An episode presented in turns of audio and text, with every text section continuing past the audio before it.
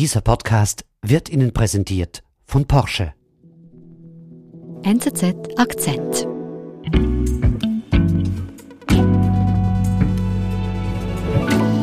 Volker, du nimmst uns heute mit in ein Land, das mir ja so gar nichts sagt, ähm, Nordmazedonien. Warum bist du dahin gereist? Nordmazedonien will, wie viele Länder im Balkan, seit bald 30 Jahren Teil der EU werden und kommt nicht voran, hat immer wieder Rückschläge erlebt und ich wollte mir von den Leuten dort anhören, was das für sie bedeutet. Nordmazedonien investiert viel, um Mitglied der EU zu werden.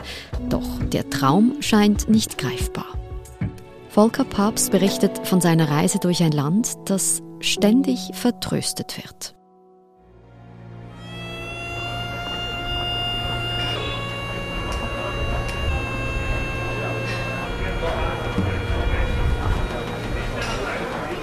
Also ich bin nach Skopje gereist. Skopje ist die Hauptstadt äh, Nordmazedoniens. Ich kenne die Stadt von früher, war aber länger nicht mehr da. Das ist eigentlich sehr schön gelegen zwischen Bergen an einem Fluss. Eine moderne europäische Stadt. Es hat aber auch einen alten historischen Markt. Der ist eher türkisch-osmanisch geprägt. Nordmazedonien ist Teil des westlichen Balkans. Das ist die Gegend des ehemaligen Jugoslawien hauptsächlich. Und diese Region ist eine Insel innerhalb der EU. Denn im Osten liegt Bulgarien, ein EU-Land, im Süden liegt Griechenland, ein weiteres EU-Land. Weiter nördlich kommt dann irgendwann Ungarn. Das heißt, die Region ist umgeben von der EU, ist selber aber nicht Teil von ihr.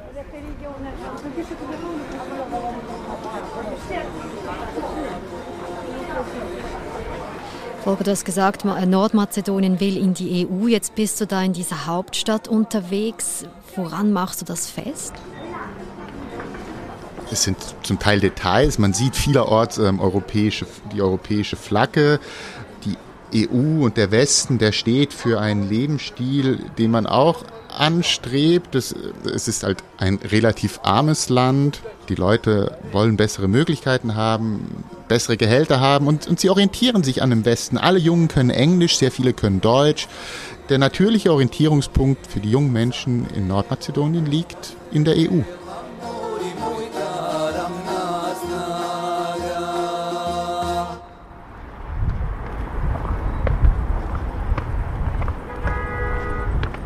Wo bist du dann hingereist, als du da in Skopje unterwegs warst?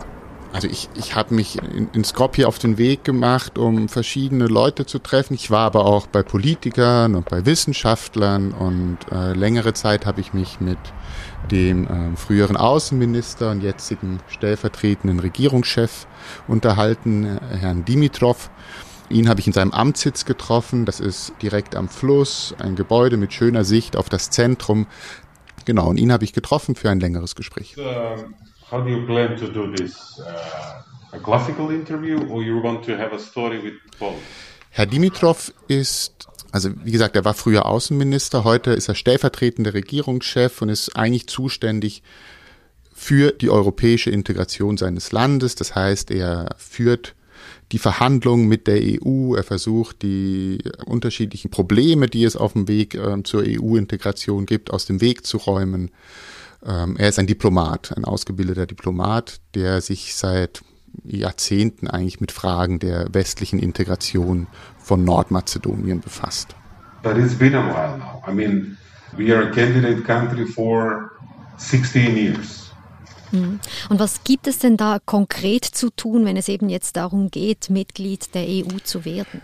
Die EU stellt an Beitrittskandidaten unterschiedliche Anforderungen.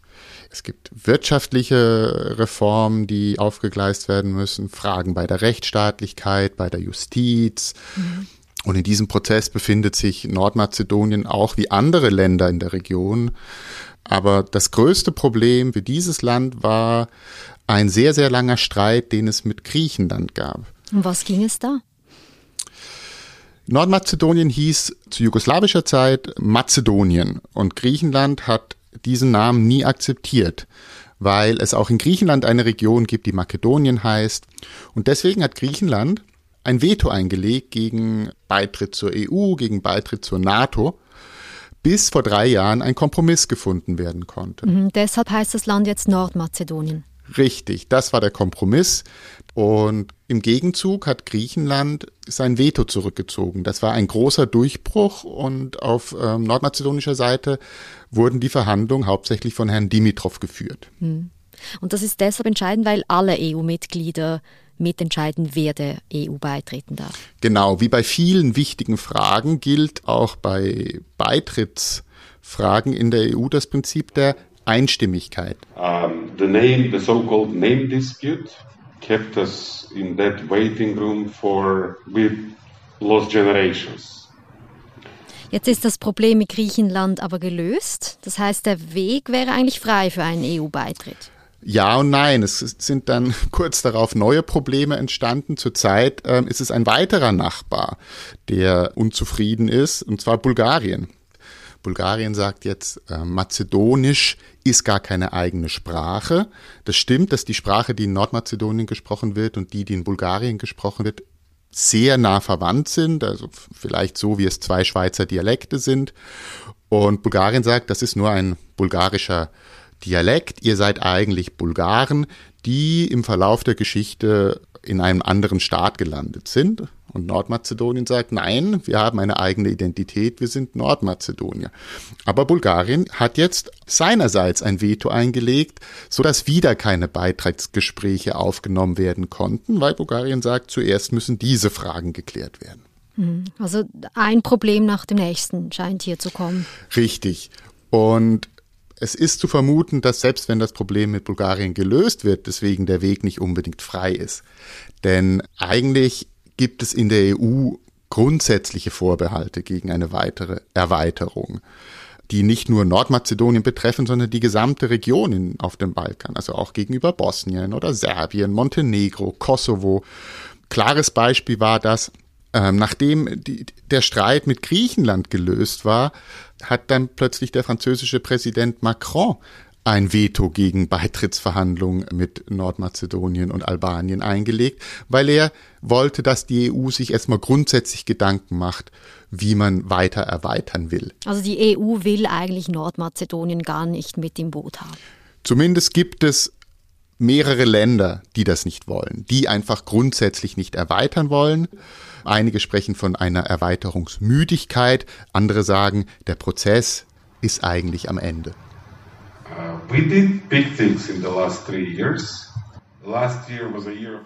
Das muss jetzt auch sehr frustrierend sein, diesen langen Kampf, den man hier in Mazedonien führt für diesen EU-Beitritt. Ähm, wie geht es denn jetzt Dimitrov, den du gesprochen hast, der für diese europäische Integration kämpft?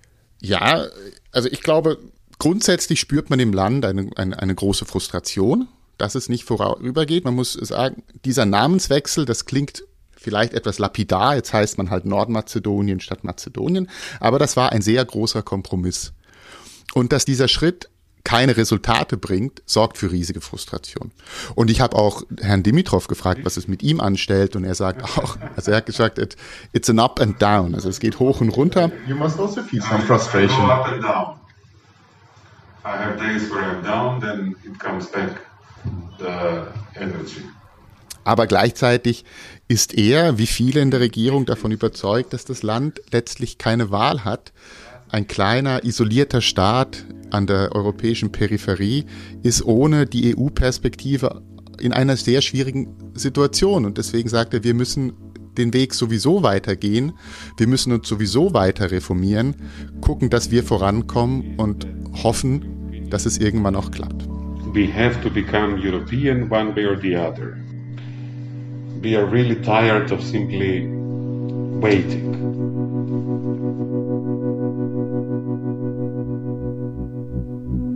Wir sind gleich zurück. Die Porsche-Familie heißt ihr viertes vollelektrisches Mitglied willkommen. Der neue Taycan mit erhöhter Reichweite wird Ihnen den Einstieg in die Welt der Elektromobilität ganz leicht machen. Nur das Aussteigen wird Ihnen garantiert schwerfallen. Probieren Sie es bei einer Probefahrt aus und melden Sie sich gleich an unter porsche.ch slash Taycan.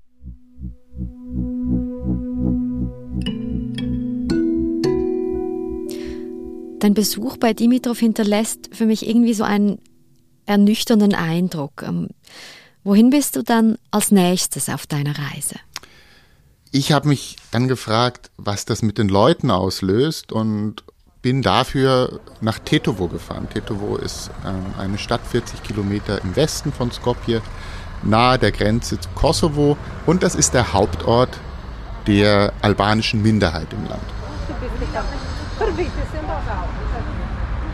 Was heißt das Minderheit? Wie viele Albaner leben in Mazedonien?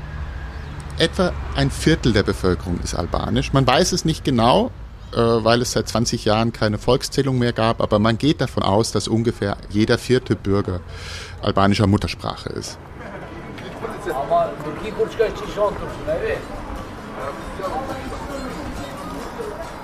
Und wie sieht es da aus in dieser Stadt? Ich fand, der Unterschied ist sehr stark zu Skopje. Die Stadt ist albanisch geprägt. Man hört auf der Straße viel mehr albanisch als nordmazedonisch. Viele Frauen tragen Kopftuch, weil die Mehrheit der albanischen Bevölkerung muslimisch ist.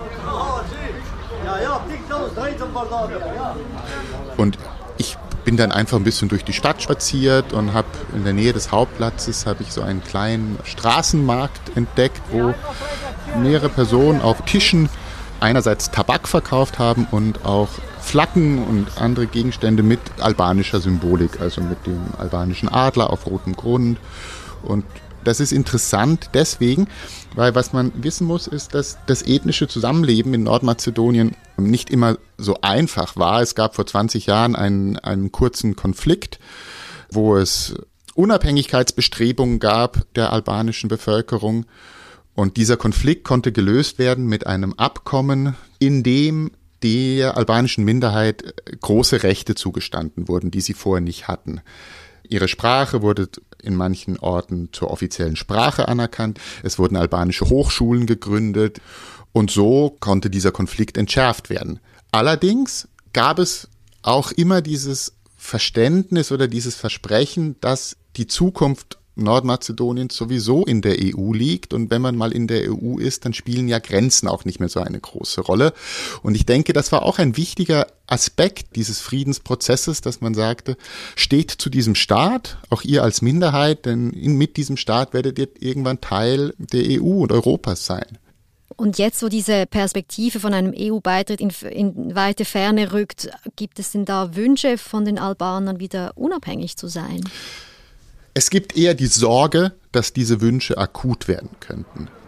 Also ich habe zum Beispiel äh, diesen, diesen einen jungen Mann, der an diesem Stand äh, arbeitete, gefragt, wie, wie er zu dieser Frage steht. Und dann sagt er, ja, wir alle finden den Gedanken reizvoll, dass die alle Albaner in einem Staat leben. Aber gleichzeitig wollen wir nicht Teil Albaniens werden, weil Albanien hat genug eigene Probleme. Und somit ist es zurzeit nicht wirklich ein konkretes Projekt. Mhm. Jetzt, wenn aber diese Perspektive von einem EU-Beitritt wirklich nicht greifbar ist, ähm, haben die Menschen denn überhaupt noch diese Hoffnung? Also das Gefühl der Frustration ist sehr stark und ein großes Phänomen in Nordmazedonien und auch anderen Ländern der Region ist die Abwanderung. Es gibt einfach sehr viele junge Leute, die sagen, ich habe in diesem Land keine Perspektive ich gehe in den Westen. Und das ist ein Riesenthema in der gesamten Region und besonders in Nordmazedonien. Es findet jetzt bald eine Volkszählung statt und die Leute sind sehr gespannt auf die Ergebnisse, weil das auch deutlich machen wird, um wie viel die Bevölkerung geschrumpft ist in den letzten Jahren, weil so viele gehen. Und das hat mir auch Herr Dimitrov gesagt. Er hat gesagt, wir müssen vorwärts kommen. Wir müssen mit unseren Reformen vorwärts kommen, aber auch, auch mit der EU. Denn es ist ein Rennen gegen die Zeit. Irgendwann haben wir keine jungen Leute mehr, die bei uns wohnen.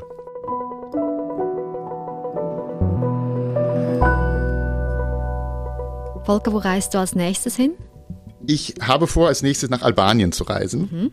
Ähm, dort sind Ende April Wahlen und auch mit dem Eindruck, den ich auf meiner Reise in Nordmazedonien und, und im Kosovo gesammelt habe, glaube ich, wird das sehr interessant. Schön. Und dann freuen wir uns auf deine Berichterstattung aus dieser Region. Vielen lieben Dank. Gern geschehen. Das war unser Akzent. Ich bin Nadine Landert. Bis bald.